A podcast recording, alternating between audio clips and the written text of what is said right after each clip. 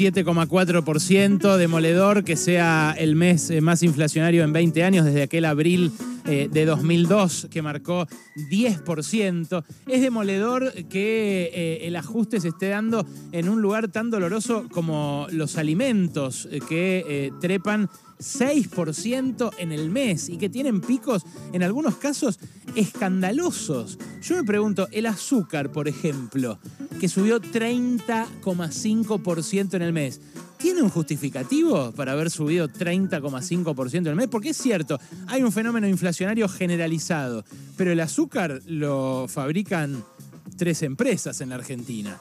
Y ahí me parece que se les escapó la Turtle a los que debieron haber controlado que tres empresas que están muy sujetas a la regulación del Estado no aumenten 30% el precio de lo que venden en góndola cuando tienen eh, permisos para exportar, cuando tienen regímenes de promoción industrial, cuando tienen eh, diferimentos de impuestos, cuando tienen la ventaja de un régimen especial como el del bioetanol.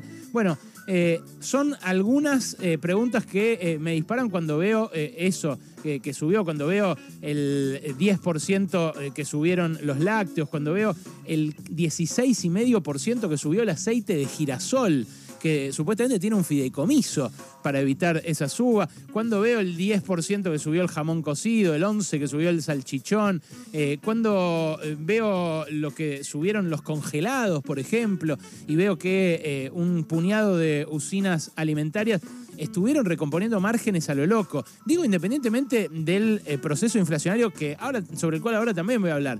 Pero se ve en el INDEC que la lavandina subió 10%, que el algodón subió 12%, que el jabón subió 11 y esos productos los producen dos empresas. O sea, está muy concentrada la producción de determinados bienes clave, estratégicos de la canasta familiar y la verdad que ahí me parece que eh, había que ponerle más, eh, más interés al control de la inflación. Digo, el brevísimo Martín Pollera, que pasó por la Secretaría de Comercio con Silvina Batakis en su breve eh, pero ruinosa gestión para la mayoría de los argentinos.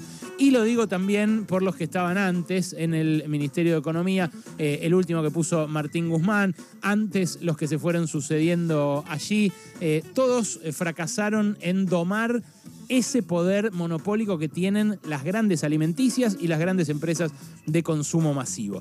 Eso, ese poder monopólico o oligopólico se monta obviamente sobre el fenómeno inflacionario que el gobierno no puede contener y que tiene muchas raíces, muchas raíces. Pero lo que sí puede hacer el gobierno ahora es mirar quiénes recompusieron márgenes y ver cómo hacen para recomponer los ingresos de los que estamos sufriendo este incremento de los precios de la canasta básica. Sobre esto habló y me pareció muy interesante el nuevo secretario de Comercio, Matías Tombolini, que es un hombre muy habituado a hablar con los medios, que fue candidato, que tiene campañas encima y que hoy se refirió a la disputa o a la puja entre precios y salarios.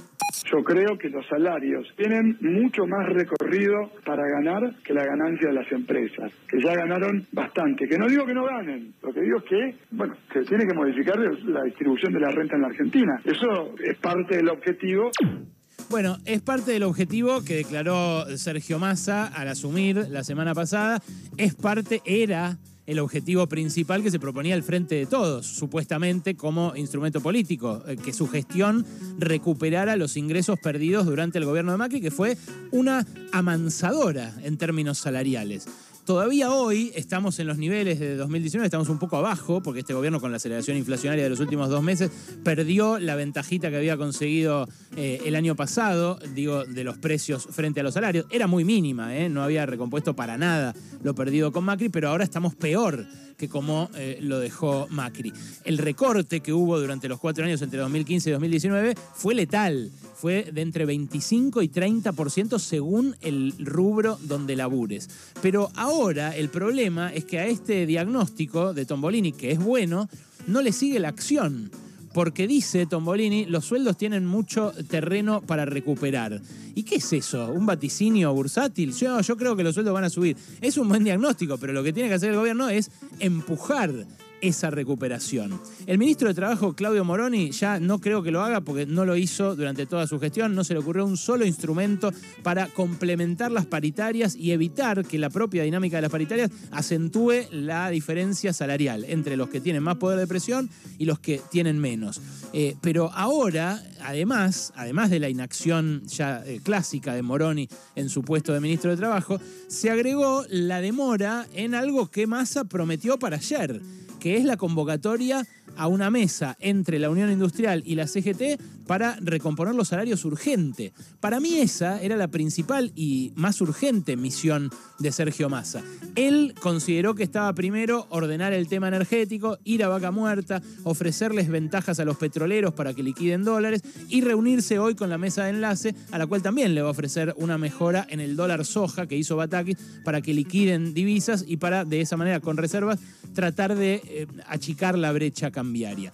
Es un buen objetivo el de achicar la brecha cambiaria, pero la que tiene que achicar muy, muy urgentemente es la brecha entre el sueldo de la mayoría de la gente y fin de mes. Porque esa brecha, la brecha entre el sueldo y el final del mes, se está haciendo cada vez más grande y está complicando cada vez más la vida de aquellos a quienes eh, Guzmán durante tanto tiempo les prometió tranquilizarles la economía.